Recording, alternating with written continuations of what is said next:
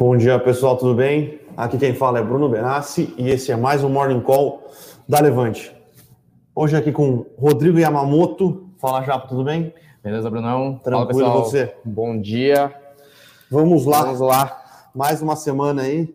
Poderia dizer que é a última de agosto, mas estaria errado. Mas estamos chegando ao final de mais um mês aí. É agosto. Aí conhecido como o mês do cachorro louco, realmente tem sido um mês bastante é, volátil e complicado, né, pessoal? É. Então, é, semana com um pouco mais de indicadores macroeconômicos no mundo, alguns PMIs. Sexta-feira a gente tem o PCI, né, que é, é um dos, na verdade, é o principal indicador de juros que, uh, de juros, desculpa, de inflação que o Banco Central americano leva em consideração para sua tomada de decisão. Lembrando sempre, pessoal, que essa semana a gente tem início uh, ao simpósio, né?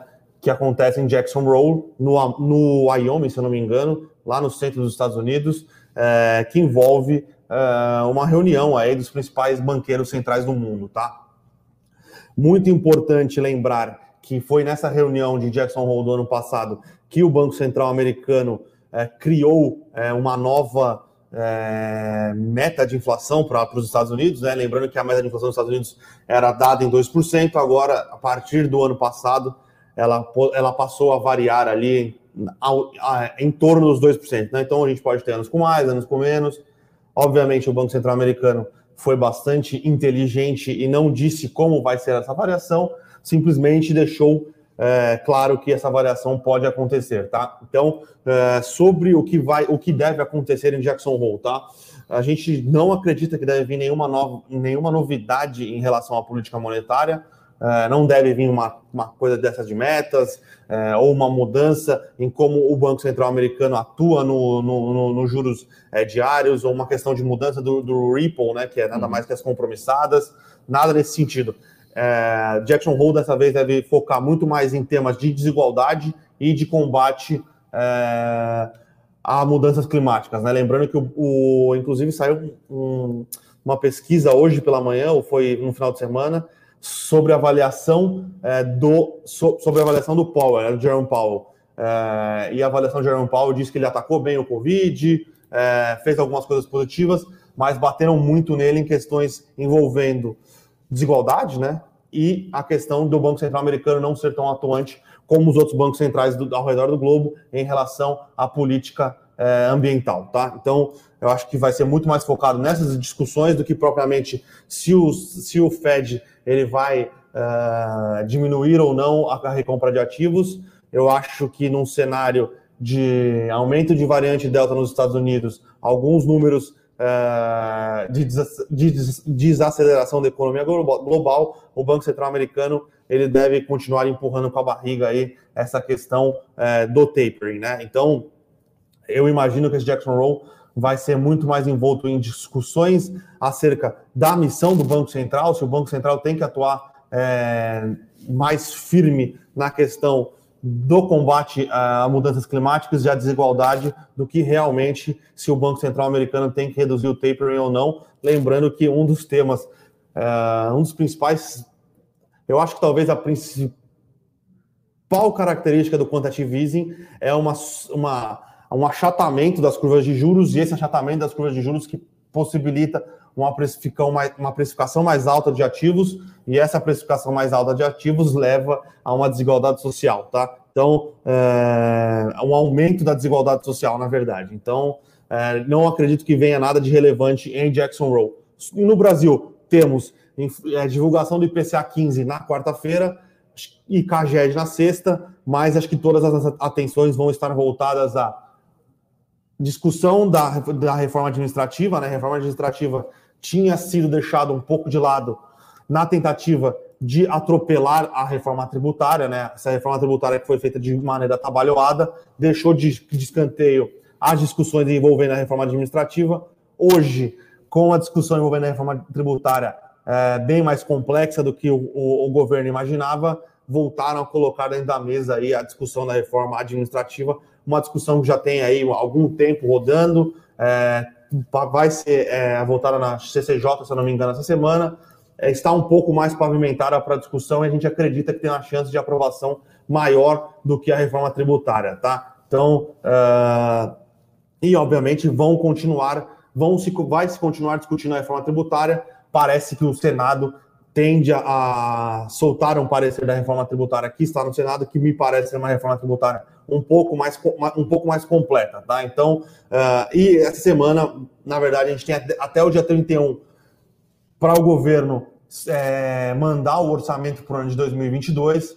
Então, vão ter algumas discussões de quanto vai ser o déficit para o ano de 2022, como vai estar desenhado é, o orçamento, e isso pode fazer algum preço no mercado nas próximas semanas, tá? Então, é, nas próximas semanas, não, na verdade, né? nos próximos nove dias aí, que são é, que é o prazo para o governo encaminhar o, o, o, a proposta de orçamento para o mês de 2022, tá? Então, é, basicamente isso, é, bastante coisa acontecendo, o cenário global um pouco mais positivo essa semana, né? lembrando que semana passada foi, não, foi, não foi ruim só para o Brasil, as bolsas no exterior também tiveram fortes quedas aqui, o problema é que no Brasil normalmente essas quedas são potencializadas, tá? Uh, mas a princípio lá fora temos um cenário de um pouco mais de estabilidade, o famoso buy the dip, né? Então, Lá fora se diz que quando cai, existem oportunidades de queda. Aqui no Brasil. Oportunidade de compra. Oportunidade de compra, desculpa. Aqui no Brasil, às vezes acontece, ou às vezes pode, a queda pode ser um pouquinho mais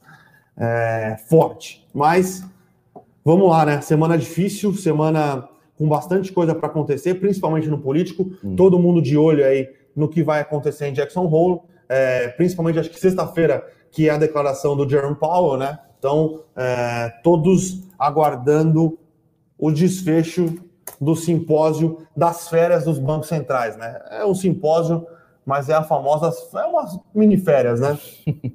Vão lá discutir um pouco de política monetária e aproveitar para dar uma descansada, né? Então, Vamos lá ao cenário corporativo, já. O que temos por aí no cenário corporativo? Vamos lá, só pegando um gancho um pouco do internacional, né? O Brunão falou, os PMIs aí do, na Europa, enfim, vieram um, uma redução, na Alemanha, né? Principalmente, veio uhum. um pouco, uma redução um pouco menor aí que o mercado, então também um, dado ainda de expansão acima dos do 50 pontos, né? Então o PMI é indicador aí dos gerentes de compra, né? Na tradução aí mais direta, é basicamente um indicador que, que vê se a economia está em expansão ou está em queda. Então, acima de 50 está em expansão e veio, viu que os dados aí vieram, um, a redução, né, na verdade, do, do, do PMI, do, do, índice, veio menor do que o mercado esperava. Então, é, a, tá, tá naquela estabilidade, é, estabilidade, né? Tá expandindo, mas pode ser que esteja desacelerando. E já no Japão, né, que ele tá um pouco mais feio com questão da variante Delta, da Covid e tudo mais.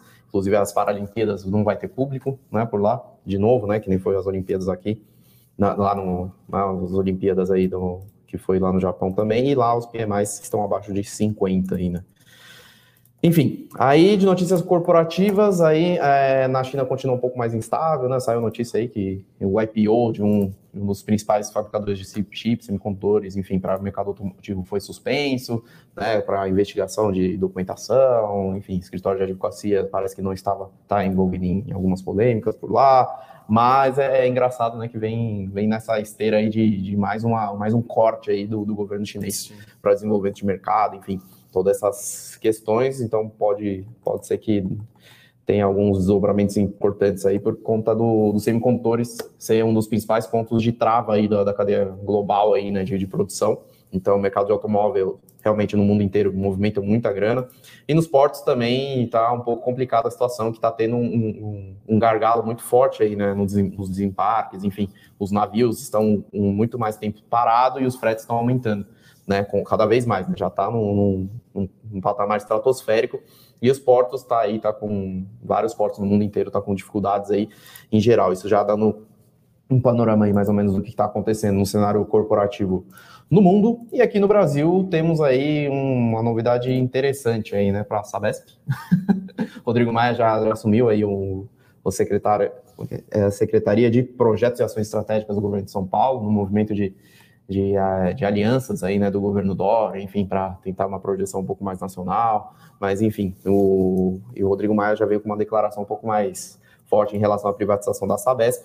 Né? Para quem não lembra, a Sabesp já vinha com essa ideia de capitalização, né? com o governo, ou mantendo ou não o controle. Aí, quando falou que ia fazer uma capitalização máxima com o governo de São Paulo, mantendo ainda é, a maioria do capital, aí deu uma derretidinha de novo né, no, na bolsa, e dessa vez agora parece que veio com um, uma, uma, intenção um pouco mais contundente aí para vir com a privatização da Sabesp. Ponto importante que é assim, saneamento, ainda mais no estado de São Paulo, né, que é uma zona urbana extremamente densa e concentrada, né, muito populoso, é, precisa de muito mais investimentos para você renovar os dutos, né, não ter desperdício, enfim, ganhar uma eficiência muito maior. Então, precisa de capital para aportar, mas tem aquela questão, né, se mantém capital dentro do governo, tem toda aquela questão aí de de, de, ineficiências, tanto na administração quanto na, na, busca de recursos fica mais complicada, né? E numa, uma possível privatização seria bastante benéfica aí no médio e longo prazo, aí para até para a infraestrutura da Sabesp, né? Que traria investimento, traria capital privado para fazer investimento mais pesado e, claro, né? É, gerar mais eficiência, enfim, todas essas questões, mas privatização realmente de um setor de, de infra assim tão delicado e tão essencial né, como saneamento básico e tratamento de água, num estado como São Paulo, realmente é um assunto mais delicado, né? Então, privatização, claro que faz as ações subirem bastante, mas como processo ainda tem essa vai ser para o médio, longo prazo, ainda vai demorar todo esse processo. É, o Maia disse na, na sexta-feira que era uma prioridade dele, e no sábado o Dora já falou que é prioridade do governo sim, mas é um processo de longo Exatamente. prazo. Exatamente. Então... Lembrando que acabou de ser aprovada a questão do, da lei do a lei de saneamento básico. Saneamento, né? então, então, tem algumas coisas envolvendo a possibilidade. Ah, o que a Sabesp tem que fazer para se enquadrar na, na, na, é, em relação de contratos. Sim. Uh, a Sabesp, a questão financeira da Sabesp não é um problema, para ela se enquadrar aí no, nos, nos, indicadores que são, que são exigidos para é, que as, as, prestadoras estaduais ou, ou, municipais continuem ofertando o serviço. Porém, existem algumas coisas contratuais que ela precisa se adequar. É, e eu acho que essa BESP tem é, um trabalho para fazer para universalizar a, o tratamento de água esgoto e de e fornecimento de água, né? É, que eu acho que é um, é um plano é um primeiro passo para depois sim conseguir fazer essa privatização, né? Sim. Então, acho que faz sentido, pode deve acontecer, mas eu acho que é algo um pouco pensando um pouco mais no longo prazo, né? Ah. Agora talvez a Sabesp tenha outras preocupações e outros é, pontos para atacar do que e outra. Ano que vem ano de eleição, um ano que é bastante difícil andar com esse tipo de agenda, tá? Então foi uma foi uma fala do Rodrigo Maia, mas a gente sabe que nesse é curto assim. espaço, é, nesse curto espaço de tempo deve ser bastante difícil. Tá, inclusive, Sabesp caindo aí, devolvendo um bocado aí da, da alta forte que teve de 10, 11% aí, então devolvendo 3% até o momento. De outras notícias aí que a gente julga mais importante, tem já a, um anúncio da data final, né, da cisão da XP com a Itaú. Então vai ter a assembleia dia 1 de outubro, já para concluir tudo mais, tudo bonitinho o processo. Então é, é uma notícia assim que já estava meio que esperado pelo mercado, até mesmo pelo prazo final, que já era estabelecido, né, pelo, pelo todo o processo, mas agora já mais um passo à frente aí para poder realmente finalizar com um, um, todo o processo de cisão. É, dia 1 de outubro, então, vai ser feita a, a reunião que vai é, assumir, que vai, na verdade, aprovar a incorporação da X-Parte pela XP. Sim. Então, essa incorporação vai ser dado é, através de conversão de ação, né? Então, é, quem tiver uma BDR aqui no Brasil, quem tiver uma ação no Itaú aqui no Brasil, vai ganhar uma BDR da XP.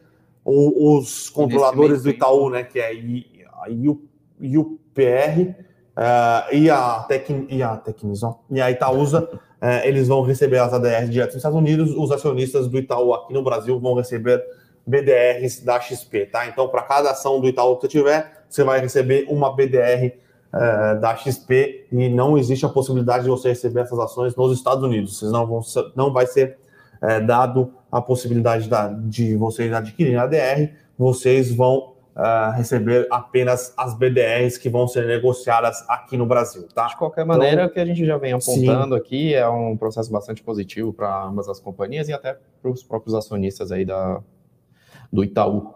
Sim, acho que é uma é um processo que vai, vai melhorar todas as partes, né? Vai uhum. facilitar para todas as partes. A XP tem um grande overhang, né? Que é essa pressão vendedora por causa de, um, de uma é, possível entrada grande de circulação de ações é, no mercado.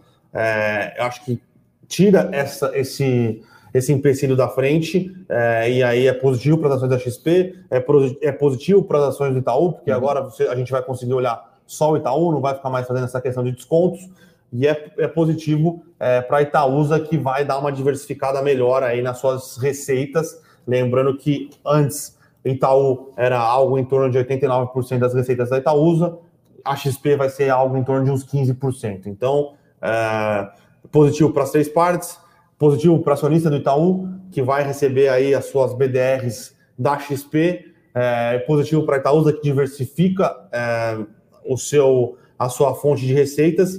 Lembrando que a Itaúsa ela não vai vender as ações da, Ita, do, da XP no curto prazo, mas possivelmente ela não considera como um investimento estratégico. Né? Então, ao longo dos anos, muito provavelmente o pessoal da Itaúsa vai, vai né? fazendo, vai se desfazendo dessa posição, tá? Então, positivo para todo mundo. É isso. E tem algumas outras ah, notícias. Já vou responder aqui. É, a, o Valentim aqui, Bruno, qual o prazo para ter as ações da Itaú para receber os, os BDRs da XP? Você tem que estar com as ações da, da Itaú no dia dessa, dessa reunião, que é o dia 1 de outubro. É isso. E tem uma novela que está rolando e parece que deu uma encerrada na primeira temporada, que foi a Aliar, né? A Aliar fez um movimento bastante rápido entre os seus acionistas controladores e os principais acionistas pessoa física, né? Médicos, enfim, que tem, tem uma participação relevante também no grupo. Então, fizeram um acordo de acionistas, juntaram os fundadores e esses, os, enfim, os médicos e outros participantes pessoa físicas para juntar um, um, grupo de controle mais sólido depois né, dos movimentos do, do investidor Nelson Tanuri e também da Redditor, para poder adquirir a, a Aliar. Né? Então, uh, essa consolidação aí de mais de 50% do capital da Aliar mostra um movimento bastante alinhado dos controladores, então é bastante positivo nesse sentido para a empresa. Né? Então, é, mostra que tem uma governança forte, que tem intenções realmente de longo prazo para investimentos e valorização do, da empresa como um todo. Né? E acaba jogando água no chope aí, tanto do Tanuri quanto do, da Redditor, né? A Redditor vem nesse movimento de verticalização já, uma sinalização, na verdade, nesse sentido, né? Não tem nada oficial falado pela administração, mas a gente já vem observando alguns movimentos nesse sentido, né? Que, que é, é, é bastante positivo para a empresa ganhar escala, né? Então, hoje em dia, o mercado de saúde, que é extremamente custoso, a escala é extremamente importante. E o Nelson Tanuri, que parece que já vinha com alguma intenção já há bastante tempo na Aliar, fez uma compra muito rápida aí da participação do, do Pátria, né, que é a gestora que tava, que tem um, tinha um investimento aí dentro da Aliar, deu, a Pátria deu liquidez, o Tanuri foi lá, comprou, e, e eu, o, entendimento é que os controladores da Aliar ficaram meio que num, na sinuca de bico, né, num, numa proposta de monetização, uma financeira mais atrativo do que a Redditor, mas com um, um possível controlador que já tem algumas, algumas disputas societárias aí no, no currículo, né, por trás, ou uma rede DOR, que é uma rede extremamente sólida, com visão de longo prazo, mas com uma proposta não tão atrativa assim. Né? Então, eles fizeram essa consolidação, vão ficar seis meses aí com esse acordo de acionistas e renovado automaticamente, caso não tenha nenhum uma, nenhuma intenção aí de algum dos participantes do acordo de acionistas de vendê-los, de vender a ação, a ação, enfim, de desfazer da posição a, depois desse período. Né? Então, nada impede tá, que o, os acionistas posteriormente negociem com algum outro grupo grande e tudo mais, mas a Redditor pode ser que mire outros ativos aí no mercado de saúde para poder, enfim, seguir nesse caminho de verticalização, apesar de que a Aliar né, é, junto com Pardini, Fleury, enfim, tem ativos bastante sólidos e consolidados no mercado de qualidade alta. Né? Então, a Aliar é referência aí no, no, nos exames de, não é eletrocardiograma, é de ressonância, ressonância magnética. magnética. Né? Tem a rede CDB também, que é bastante expoente aqui no, no Sudeste. E tem as outras redes, enfim, Fleury e Pardini, que também tem seus laboratórios bastante conhecidos e com qualidade comprovada aí no mercado e que também estão diversificando, tá? Então, aliar aí caindo 3%, né? Claro, já subiu. Já subiu bastante. Muito. Com, essa, né? então, com esse novo é bloco, é normal. É, com esse novo bloco de controle aí fica mais difícil novas investidas, Sim. então. E pode Faz ser sentido também, uma nova uma realização. Sim, né? pode ser que a Reddor também esteja desenvolvendo um pouco aí os papéis. Enfim, não dá para saber, né? Óbvio, né? tem que ver como é que vai se desdobrar essas coisas, mas lembrando que a Reddor comprou alguns papéis no, ao mercado já, tá? Depois do, do próprio anúncio. Então pode ser que tenha alguma reversão de, de movimento, já que o free float, né, que é o, o, não é tão relevante assim, né, que é o como é que eu vou traduzir free float? É o ações em circulação. Ações e circulações. Mas e tem a aquisição da Armac, né? Então tem o Armac, que é uma empresa de locação de maquinários pesados para infraestrutura, obras, construção civil, né? Fez o IPO recentemente e já fez uma aquisição, né? Então uma aquisição é, interessante, né? né, complementar aí ao seu plano estratégico de expansão. Então, ela comprou, a, deixa eu até ver uma colinha aqui, a RCB?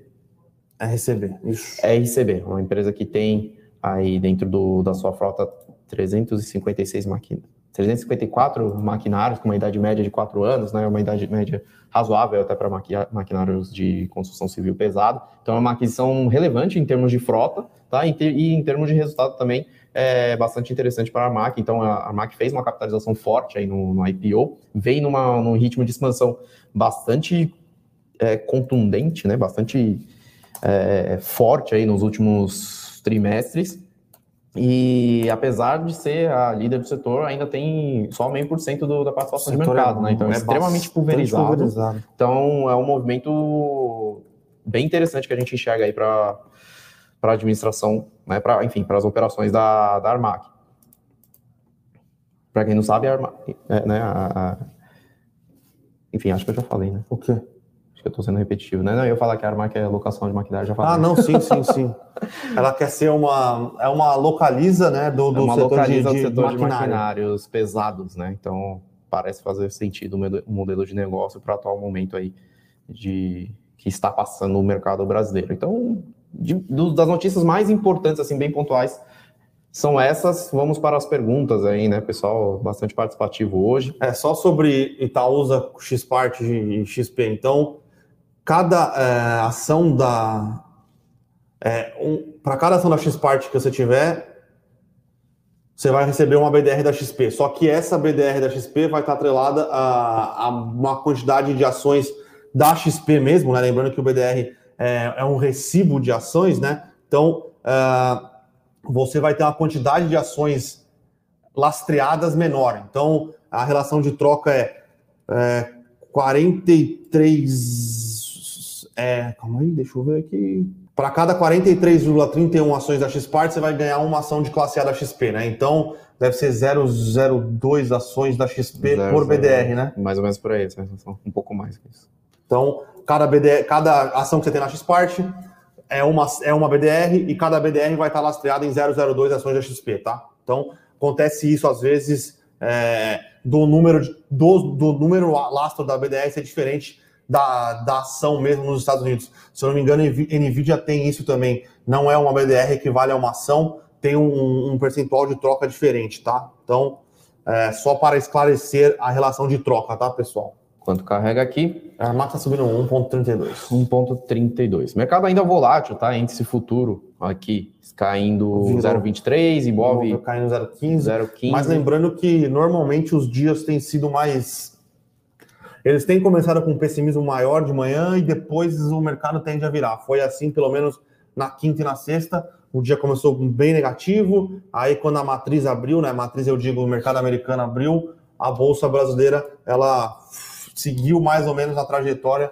de, de valorização que a bolsa americana apresentou, tá? Não que hoje isso pode se repetir, mas foi o que aconteceu nos últimos dias aí lá aqui no Brasil, tá? Então, uh, o Rafa investe aqui perguntando que horas começa, Rafa? Todo dia às 10 horas da manhã, tá? Uh, o William Leandro Limone aqui. Bom dia para a equipe Levante. Fala, fala, William, beleza? Bom dia. Essa semana a perspectiva é de um cenário mais positivo para a nossa bolsa? Depende do, do desdobramento político, eu acho, né? Tá muito, o mercado ainda está muito volátil em relação a, ao cenário, aos embates que está tendo lá, no, lá em Brasília, né? Então, enfim, agora está tendo mais mais uma atenção aí em relação ao legislativo, não, é, lembrando que tem, existe, teve um pedido de impeachment na sexta-feira, pedido é, de impeachment que... protocolado, protocolado pelo presidente Jair Bolsonaro contra um dos ministros do STF, que foi o Alexandre de Moraes. existe a possibilidade de entrar com outro pedido é, para o impeachment do Barroso. É, Mas parece que a assessoria jurídica aí falou que não tem bases sólidas aí para poder fazer que, esse pedido que nem foi do Alexandre Moraes. Eu acho que o Rodrigo Pacheco não vai deixar evoluir esse tipo, esses pedidos de impeachment, porém continua naquela fricção entre executivo e judiciário, tá? O legislativo está mais ou menos ali como um, uma mola que está tentando não deixar tensionar bastante o, um amortecedor, na verdade, tentando não deixar tensionar bastante a relação entre os dois poderes, ah, mas é um cenário um pouco mais complicado, tá? Sim. Mas pensando em, em, em, precificação de ativos, o que já deve, o que já está precificado no preço do Ibovespa 117 mil pontos, tem bastante coisa ruim precificada, tá? Então, se a gente tiver um avanço é, na reforma na reforma administrativa se a reforma tributária que está no Senado dá uma avançada, lembrando que a reforma tributária que está no Senado é uma reforma tributária um que é mais completa e está mais embasado na, naquela que era da PEC 45, que era a reforma tributária é, desenhada pelo Bernardo Api. E se a gente tiver a apresentação do, uh, do orçamento com um, um déficit fiscal para o ano que vem com, menor, mostrando que o executivo está com preocupações relevantes, com, é, mostrando né, que o executivo continua empenhado com a, a, a, solidez fiscal, pode virar, tá? Então eu acho que tem bastante coisa negativa nos preços é, e qualquer, qualquer coisa um pouquinho mais positiva pode ajudar a bolsa é, a ter uma performance um pouco melhor, tá? Lembrando, Mas tá, é pessoal, difícil. que independente de qualquer tipo de desdobramento que tenha lá em Brasília, instabilidade das instituições realmente é muito ruim para o mercado, porque aumenta a percepção de risco e também é, gera uma imprevisibilidade né, sobre o que pode acontecer no futuro. Então, gera um, um, uma percepção de risco muito maior e acaba batendo aí nos mercados e nas curvas futuras, enfim. Então, independente de qualquer coisa que aconteça, é, esse é o mais ou menos o, o, o movimento natural do, do, mercado quando tem tensões aí no país. Rafael perguntando de fundo imobiliário, hein? VISC 11, VISC 11 e, o HGLG. HGLG, o HG Logística. Isso. Uh, calma, ele perguntou do VISC 11? VISC. É que o VISC 11 é o fundo de shoppings, né? O VILG 11 é o fundo de logística é, da 20, o VISC 11 é o fundo de shopping da, da 20 e o HGLG é um fundo de logística do Credit Suisse, tá? Então, eu acho que são classes de ativos diferentes, acho que você consegue montar é, dentro da sua carteira junto com esses dois ativos, tá? É, e são ativos com características diferentes, então é meio difícil falar qual que eu prefiro, tá? Eu acho que o HGLG é um, é um dos melhores fundos de logística que a gente tem na bolsa listada, né? É um fundo muito bem tocado pela equipe do Credit Suisse, é, muito, acho que ele é desde 2010, se eu não me engano, vou até confirmar aqui, se eu não me engano é isso, desde 2011, um fundo muito bem tocado que consegue entregar é, consegue entregar retorno através de distribuição de dividendos e através de valorização do, do, do PL, né? E o VISC é um fundo de, de shoppings da 20 que está tendo uma performance, como todos os fundos de shopping, um pouco mais é, desafiadora, né? O VISC ele teve uma proposta para fazer uma, meio que uma fusão com uma com, de shoppings com a Ancar, se eu não me engano, tá? Então tá meio desenrolando o que vai ser dessa fusão, tá? Mas a princípio uh, não é um não é um fundo de shopping que tem uma qualidade tão grande, tá? Vamos lá. Rodrigo Lopes perguntando como é o processo para transformar BDR em ações, né? O pedido deve ser feito na minha corretora, algum lugar específico. É que não existe essa possibilidade, né? É, então. Tem, é mais, é mais, você quer realmente as ações, vende as BDRs, pega compra, esse dinheiro e sim, compra numa corretora americana, sim. Né? Que é bem mais, é bem mais simples esse processo, tá? Eu não sei se realmente existe alguma coisa nesse sentido. Não dá para BDR, com certeza que não dá para fazer essa conversão direta não dá. É isso. Então, é um jeito mais prático. Vende, monetiza essas BDRs e compra as ações com o mesmo dinheiro. Lá fora diretamente, tá? Valentim perguntando, busca em apreensão na BIF3, na Minerva, né? Pode afetar negativamente as ações da empresa. Então, essa busca em apreensão é sobre um, um, uma, uma, possível fraude que teve dos fiscais agropecuários que fiscalizaram algum, uma das plantas lá em Goiás, lá da Minerva, e até o momento não tem nada em relação à própria administração, aos funcionários da Minerva em si, tá? Então, é uma, é, é uma investigação que tem, tem que estar envolvida uma das plantas da Minerva, então, assim, nada relacionado diretamente a empresa. Então, nada que, pelo menos ao meu ver, nada que afete aí os fundamentos da companhia. Então, não tem nenhum motivo para que haja uma queda nas ações por conta dessa notícia, tá? Sim. Então, o... alguém, alguém falou aqui, o Rodrigo Lopes corrigiu exatamente, a Datacom da XP, da, do Itaú, para você ter as ações da XP no, no, dia que for que começar a negociação das BDRs da XP, é o dia 30. Então, dia, desculpa, dia 1 de outubro, que é o dia que é realizada a Assembleia, tá? Então, a partir desse momento, o próximo dia de negociação de mercado, que se não me engano, sexta-feira, é dia, dia 1 de outubro, é uma sexta-feira. Na segunda-feira, dia 1, 2, 3, 4, é isso? 4 de outubro, 4 de outubro, já era. Essa daí seria a data X, tá? Uhum. O Luiz Carlos Abel aqui, falando Nossa. que a companhia é, brasileira de alumínio, né, a, a famosa CBA, negociada pelo ticker CBAV3, teve recomendações de compra. Uh, eu vi a do Bradesco e vi da XP. A do BTG eu não vi ainda, tá? Mas tem que tomar um pouco de cuidado, que, se eu não me engano, esses três bancos estavam no deal, né? Sim, então, no, no apesar da gente gostar, tá? A gente gosta do case de CBA, a gente acha que é um case pensando um pouco mais no longo prazo, tá? Sim. Então, eles têm um, uma destinação de recursos interessante, que é para atualização da planta, é, que fica em Votorantim? Em, não, alumínio. em alumínio. Fica em, em alumínio, alumínio fica em alumínio é, que vai dar melhor, vai dar ganho de eficiência, vai expandir capacidade produtiva. É, porém, eu acho que é um case que vai um pouco mais de é, longo prazo, sim. numa questão de, de uh, descarbonização da produção de alumínio. Né? Lembrando que boa parte do alumínio hoje é produzida na, na China é, e vai muito carvão, né? Porque toda a parte de Não, na, a matriz verdade, energética a matriz energética chinesa é predominantemente carvão, né? carvão. E o alumínio é muito mais eletrointensivo do que o minério de ferro, né? Sim. Então, é, e a matriz energética da CBA é totalmente é, renovável. renovável. No caso, ela tem as pequenas centrais hidrelétricas, assim, tá tendo uma certa uma certa pressão, né, no caso da CBA no curto prazo, por conta dessa crise hídrica, né, em questões energéticas e tudo mais, mas em, em olhando para o mercado de alumínio, realmente tem uma perspectiva bem mais positiva, né, e bem mais estável e durável do que o próprio minério de ferro e aço, né, que é bem mais volátil esse tipo de, de demanda.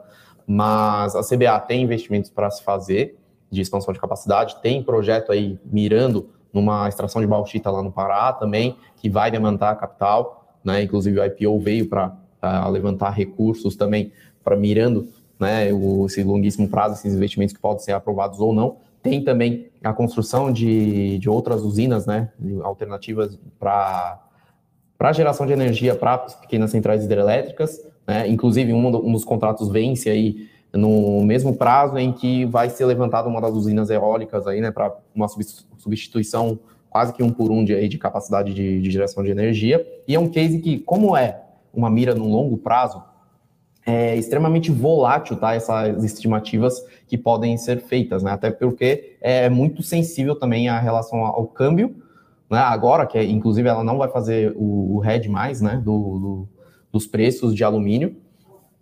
Então, é muito mais sensível a essa volatilidade aí do mercado de alumínio, né? Dos preços, né? Do, do alumínio no, no mercado internacional. E, enfim, todas essas questões de custo de energia também, que é, é, bastante volátil. Então, tem que tomar muito cuidado na hora que a gente vai fazer a avaliação no longuíssimo prazo de alguma empresa ligada ao setor de commodities, tá? Então, a gente vai, a gente prefere sempre ir fazendo uma projeção um pouco mais conservadora para ver se tem alguma assimetria realmente para cima, tá? A gente tem uma recomendação aí de, de relatório do, da CBA que a gente fez do IPO, que inclusive o, o, a recomendação é de compra, sim, mas para manter na carteira mais no longo prazo, tá? Então, a gente prefere fazer uma projeção mais conservadora e ir atualizando conforme o cenário vai avançando e conforme empre a empresa entrega os resultados. Descobridor dos sete bares, perguntando de MGFF. Perguntando se acabou a festa dos FOFs, dos, funda, dos fãs fãs, né? É complicado, tá? Porque normalmente os FOFs eles vão melhor quando o mercado tá uh, em cenário de alta, principalmente no IFIX, né? Porque é possível ter um giro maior de carteira, um ganho.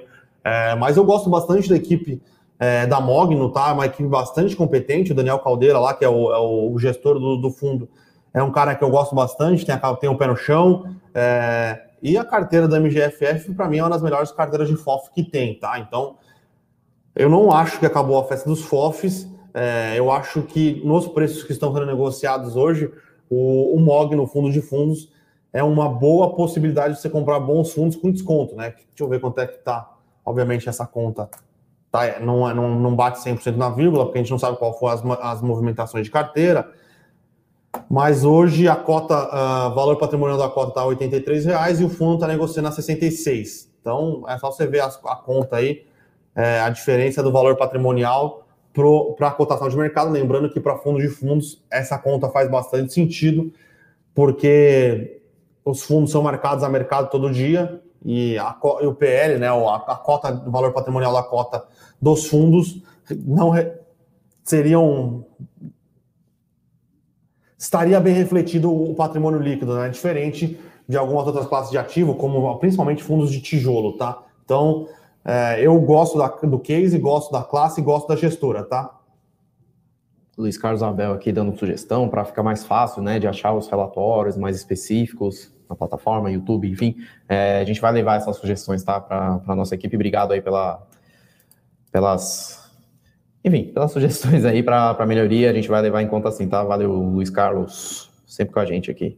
Adilson perguntando: todos esses problemas de descontrole na economia mundial não é devido à injeção de tanto dinheiro por parte dos governos? Problemas, descontroles na economia mundial? Acho que majoritariamente está relacionado realmente à pandemia, que realmente deu uma quebra muito forte nas cadeias de produção de vários setores, né?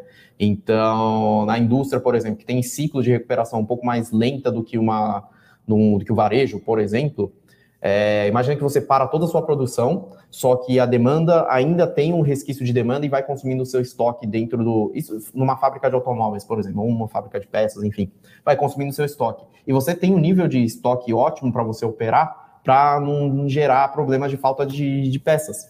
Só que numa retomada de, de, de atividades, veio um, uma retomada de, de, demanda, enfim, de, de é, retomada de produção em geral e de demanda muito mais forte do que a produção conseguia dar conta. Então, tem a produção que tem que dar conta de recomposição de estoque e além da demanda que está tendo de produtos, de pedidos, enfim, no mercado em geral. Então, gera uma, um, um, a gente chama de efeito chicote, né? Então, gera esse problema muito grande de, então, na, uma quebra que a gente fala na cadeia produtiva e os, uh, os preços aumentam, falta peças, falta materiais para entregar e nos portos está acontecendo a mesma coisa, tá? Então, teve uma, uma restrição de capacidade, na hora que voltou a demanda, voltou muito forte e tá tendo falta de navio, tá tendo problema em desovar, em fazer o desembaraço em vários portos no mundo inteiro para poder desovar cargas e tudo mais, e os preços continuam cada vez mais altos, né? Então os preços não aumentam simplesmente porque os portos ou os operadores logísticos aumentam o preço porque tem que aumentar, porque os custos deles de, de operar, de ficar parado, de demorar muito mais para fazer o desembaraço, de fazer as movimentações de carga e tudo mais, aumenta muito também nesse meio tempo. E ainda tem o complemento de que combustível aumentou, as commodities aumentaram, né, que aí reflete muito forte também nos preços do, da indústria em geral, né, por conta de uma relação oferta e demanda aí bem descontrolada.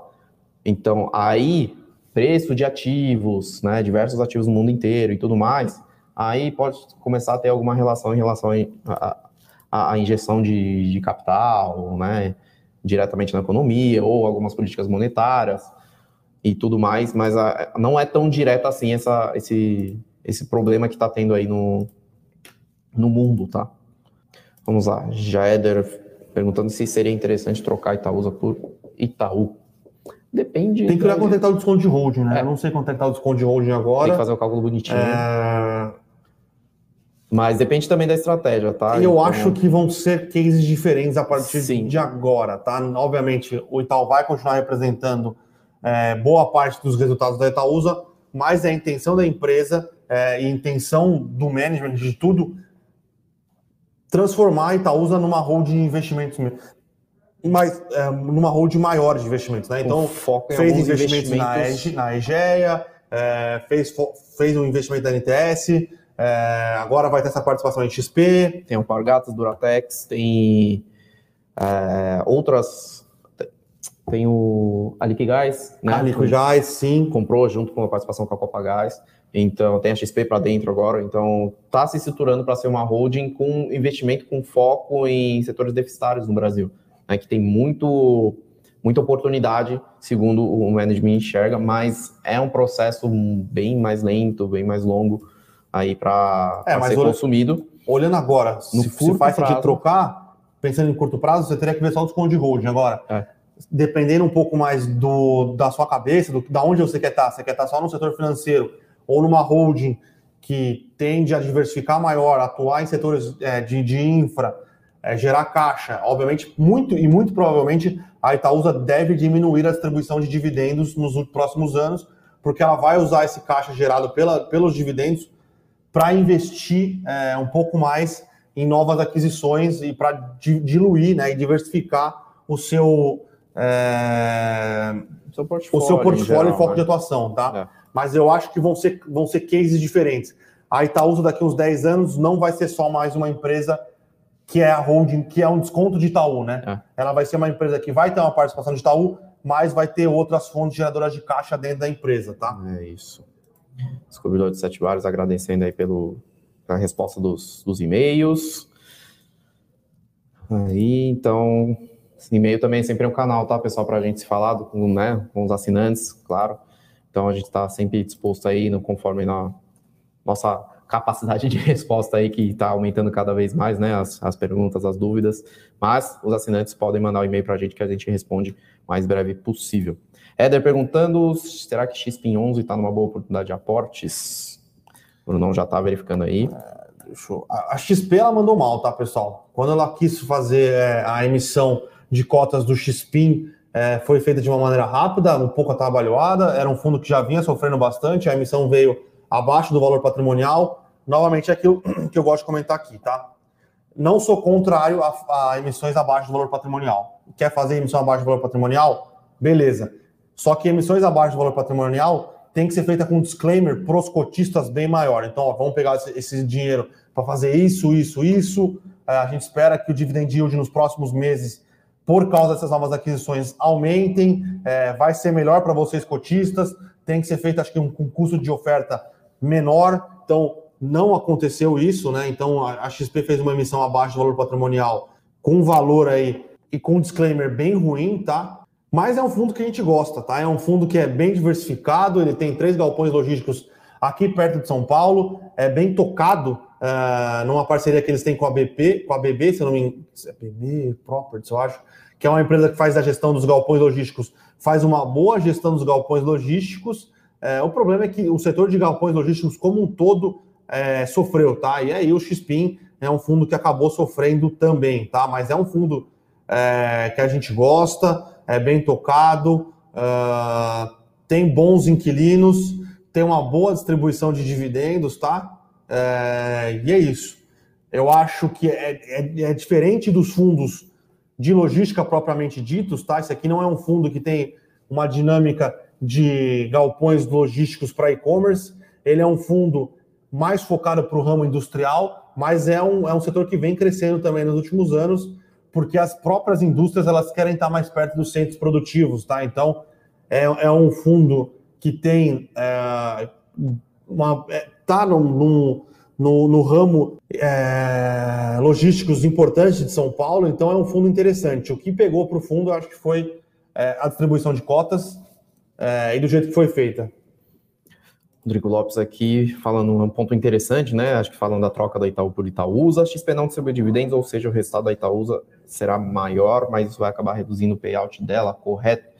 É, é, um, é um, um, um ponto a se pensar, porque resultados de holdings vem de equivalência, uma parte vem de equivalência patrimonial e outra parte vem de fluxo de dividendos que recebe aí do, do das suas investidas. Aí isso vai na linha de receita, entre aspas, né, da, da companhia, receita contábil, enfim, desconta todas as despesas e fica no lucro. Se a XP não distribui dividendos, né, quer dizer que o ganho que ela teria nos resultados diretamente seria com a valorização ou desvalorização, né, enfim, os resultados oscilariam com a valorização e desvalorização das ações da XP, né, que entra na parte de equivalência, equivalência patrimonial. Então, não necessariamente o lucro aumentaria de uma forma ah, forte, né, e geraria um descasamento entre o lucro contábil e os dividendos, enfim, o caixa que ela tem disponível para para distribuir. Então, não necessariamente vai diminuir o payout dela, que é a parcela de lucro líquido que ela distribui para os seus acionistas. Segundo ponto, é, não necessariamente a, a, o mercado vai precificar a Itaúsa de uma maneira tão direta com a participação da XP para dentro dela. Então, pode ser que a valorização da Itaúsa ainda continue seguindo a, as ações da, da Itaú, de certa forma.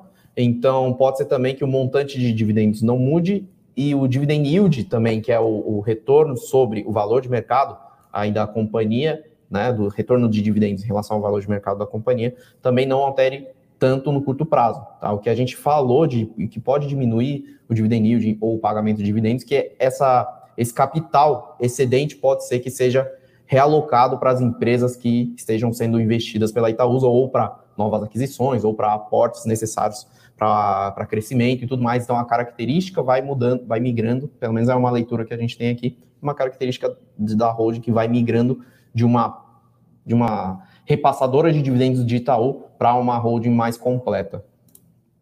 A descobridor de sete bares falando que vocês acham de plataformas de investimento em startups como a SMU. A SMU é bem nova, né? É um, é como se fosse uma bolsa aí para poder fazer aportes aí em startups. É, tem que lembrar muito sempre da, da, da, da relação risco-retorno. Tá? Startups são empresas incipientes, com crescimento alto, que necessitam de aportes de capital para poderem é, é, é, validar ou crescer nos seus modelos de negócio, enfim. Então, são investimentos extremamente arriscados, tá? Mas se você acerta a mão, pode ter uma valorização muito grande também, o retorno. Então, é isso que a gente fala de risco retorno. Muitas empresas no Brasil, que são muitas empresas comuns já, no Brasil já tem taxa, índice alto de, de falhas, startups têm índice altíssimo de falhas, tá? Por validação de modelos de negócio, enfim. Tem que, tem que se avaliar qual é a gestão, qual é o background, qual é o modelo de negócio, se está validado, se não está. São várias etapas muito diferentes de análise de uma startup para análise de uma empresa de capital aberto, que é muito mais consolidada. Tá? São processos totalmente diferentes. Né? Então, se você quiser investir, avalia bem, estuda como é que é feito essa valorização das startups, estuda bem qual é o modelo de negócio da startup, se faz sentido para você aplicar uma parte do dinheiro nessa empresa ou não, né? Se você quer ser acionista dessas empresas no longo prazo, tá? Principalmente no longo prazo, ou não, e também como é que vai se dando esses eventos de liquidez, que a gente chama, que é de novos aportes, que aí vai elevando o valuation da companhia, ou se é negociado dentro dessa bolsa da, da SMU. Eu não, eu não conheço a estrutura da SMU, tá? Como é que funciona ainda. Mas imagino que seja mais ou menos nesse sentido, para dar um pouco mais de liquidez nos investimentos das startups. Então, é uma coisa que tem que se avaliar muito bem. Se você tiver algum capital excedente, que, que não, não faria tanta falta assim, né? Em vez de tirar do seu caixa de emergência ou do seu caixa, enfim, para aportes constantes, pode ser que seja interessante você diversificar um pouquinho, mas tem que se estudar uhum. sempre qual que é a característica do seu tipo de investimento, tá? Acho que é isso. Pessoal um pouco mais contido hoje no Morning Call, né? Acho que tá um pouco de ressaca né, nas últimas semanas aí do, do mercado. Deixa eu até fazer uma leitura aqui, mais ou menos, como é que tá indo. É... Ibovespa caindo 0,17, um pouquinho de lado, mas setor de petróleo subindo um pouco, né? Com a mesma atuada aí do, do petróleo subindo lá fora, né? Com um pouco de desvalorização aí do, do, do dólar no curtíssimo prazo, que valorizou um pouco aí o petróleo. Uh, Redditor subindo 1,20 e Aliar caindo 2,5. Uh, ah, bancos também, em geral, subindo um pouquinho. Vale caindo ainda com estabilidade de minério. Enfim, mercado ainda bastante, bastante volátil. volátil. Aí, setor de utilities que subiu bem, né, nas últimas, nos últimos dias, dando uma realizada hoje. Né? Utilities é setor elétrico, saneamento, tá? Essas a gente chama de, literalmente de utilidades públicas, né? Então, mais ou menos por aí, mercado um pouco mais contido hoje. O Alan está perguntando se após o recebimento de BDR na XP, esse valor vai sair do valor da ação da, da, do, do, de Itaú. Vai, né, Alan? Só que ele está bucado a, a valor de book no, no balanço do Itaú. Então, é, tem que ver direitinho quanto vai ser bucado. É, eu lembro que no, no, no, no, açaí, pão de açúcar, o açaí saiu a 17, que era o preço de book. Sim.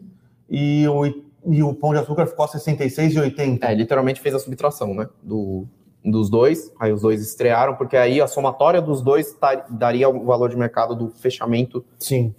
Valor da ação do fechamento do dia anterior a essa cisão. Aí depois deixou rolar aí a precificação automática do, meu, do, do mercado, mas o, o, que vale, o que valia nesse caso seria a somatória das duas ações, independente das, das oscilações. Né? Então, só para explicar o movimento de Pão de Açúcar, quem esteve lá presente, quem esteve com as ações, é, se Pão de Açúcar estava 80 reais, fez a cisão, ficou 63,60, se eu não me engano, 62,60, enfim, 17,40, sei lá, alguma coisa nesse, eu não lembro exatamente nessa relação. Foi 17,40, eu acho. Aí a somatória estava 80 ainda e o mercado precificou. Aí no fim do dia, se a somatória estivesse 90, quer dizer que você ganhou dinheiro. Que foi mais ou menos o que aconteceu, tá? No fim do dia, do, do primeiro dia de negociação, teve muita volatilidade nessas duas ações, só que na somatória, no fim do dia, quem esteve com as ações antes da cisão teve uma valorização, teve um ganho aí total de capital.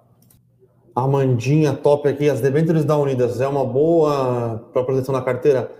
Hum, não, tá, Mandinha. É, debêntures é um crédito privado, ele não pode ser enxergado como uma proteção de carteira, tá? Ele pode ser enxergue, ele pode ser enxergado ali como é uma diversificação, uma exposição a crédito privado, é, mas não necessariamente algo como uma proteção de carteira, tá? Porque a gente, como a gente viu é, na crise ali, no começo da crise de 2020, o mercado de crédito sofreu bastante também, tá? Então, é, crédito privado é, não é uma, uma alternativa de proteção de carteira ou algo que você pode enxergar como uma, uma parte de investimento sem risco. É, crédito privado tem risco sim, é, só, só que você não vê tanto risco porque o crédito privado no Brasil não é negociado em bolsa, então você não vê ali sempre as oscilações e a marcação a mercado é um pouco mais é, deficitária do que de bolsa, tá? Oswaldo perguntando como é que a gente avalia aí a situação da Vale. Eu imagino que seja, enfim, movimentação de mercado, valor da ação, né, minério e tudo mais, que a gente enxerga para a Vale que ela estruturalmente já se transformou uma pagadora de dividendos, tá? Então, ela tem pouco investimento para se fazer, tem expansão de capacidade já contratada e também tem endividamento extremamente baixo. Então, a geração de caixa da Vale realmente está muito forte, né? Ela também vem gerando eficiências na produção com, as, com as, os seus ativos em Carajás, né, lá no Pará, né, seus pellet feeds que tem uma, uma precificação bem maior do que uh, simplesmente o minério de ferro mais negociado do mundo, que é o de 62% de pureza. Então, é, para manter na carteira, a gente fala que tem um bom carrego, ou seja, é, por mais que tenha as oscilações mais fortes de mercado, ela tem um pagamento de dividendos projetado bastante consistente, então vale a pena você ter na carteira para ter essas remunerações. E se cair, vem, pega esses dividendos, vai recomprando, porque alguma hora também o, o ciclo vai voltar. Enfim, tem essa. No longo prazo, é um case bastante interessante de mineração. E para você carregar na carteira, acho que vale a pena para ter na carteira de pelo menos com um perfil de longo prazo. Tá? No curto prazo, realmente vai sofrer, né? Teve um, uma subida muito forte de preços de minério de ferro e agora está tendo uma correção um pouco mais forte também por uh, vários fatores, né? Uma, porque, enfim, minério de ferro acima de 200 dólares não é sustentável para a indústria siderúrgica, tá? É, e essa correção seria natural, já estava com projeção de curvas futuras também de negociação com preços mais baixos, demanda vai esfriando.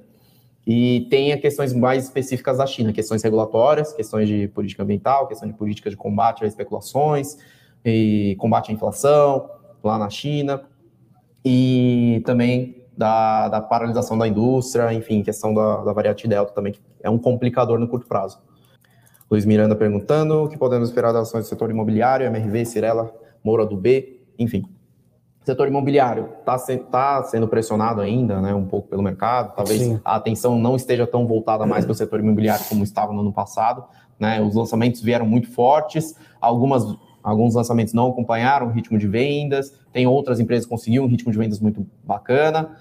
E ponto é, os custos de construção estão aumentando ainda, são altos, os custos de reposição de terrenos também nos principais pontos aí do, do, do mercado imobiliário, que é bastante concentrado em São Paulo, também estão muito altos. E quem conseguiu vender de uma maneira mais rápida vai conseguir repassar aí esses custos por questão de correção do INCC. Né? E quem demorou um pouco mais ou não conseguiu, ou está lançando agora, pode ter muito mais dificuldades para frente. O que a gente enxerga aqui, as grandes vencedoras vão ser, desta vez, as mesmas. MRV, com sua estrutura muito enxuta, atuando no mercado de baixa renda, que ainda tem o subsídio do, do Minha Casa Minha Vida, que eu esqueci o nome agora, é o... FGTS. Casa Bra... Não. Não. Não é Casa Brasil. Casa Verde Amarela. Casa Verde Amarela, né? Que também vai continuar tendo subsídios, né? Uma demanda um pouco mais resiliente, um pouco mais estável, e a MRV tem uma produtividade bacana com suas padronizações de construção e tudo mais, então vai continuar gerando caixa.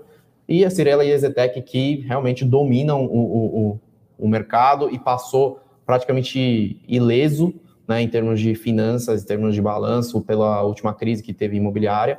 Né, muitas empresas quebraram e elas passaram aí num, passaram bem né, e tem uma capacidade de entrega de projetos muito forte. E tem algumas outras que a gente monitora, que pode ser que sejam interessantes, mas ainda tem resultado a se provar, que são as que fizeram a, o IPO recentemente. Né? Acho que é isso, né, Jaco? Acho que é isso. Nós temos nosso famoso tempo regulamentar aqui. É, a gente agradece todo, toda a interação, todas as perguntas aí, tá, pessoal? Então, vamos ver como é que o mercado vai agir. O mais importante é mantenha a calma e sempre mantendo a estratégia, faz aportes mensais, aos pouquinhos, selecionando bem os seus ativos, sua estratégia e não se desesperem em momentos de sell-off, como a gente costuma falar, né, que é o momento de vendas, a versão risco um pouco mais forte, porque o cenário realmente é instável e Brasil realmente é um pouco mais difícil de se operar. Mas vai com calma, é, é, é a principal mensagem que a gente deixa para vocês aqui. Então, valeu pessoal pela participação, ótima semana, ótimos investimentos. Valeu pessoal, até amanhã. Para saber mais sobre a Levante, siga o nosso perfil no Instagram arroba levante.investimentos. Se inscreva no nosso canal do YouTube Levante Investimentos. E para acompanhar as notícias do dia a dia e mais sobre a Levante, acesse nosso site levante.com.br.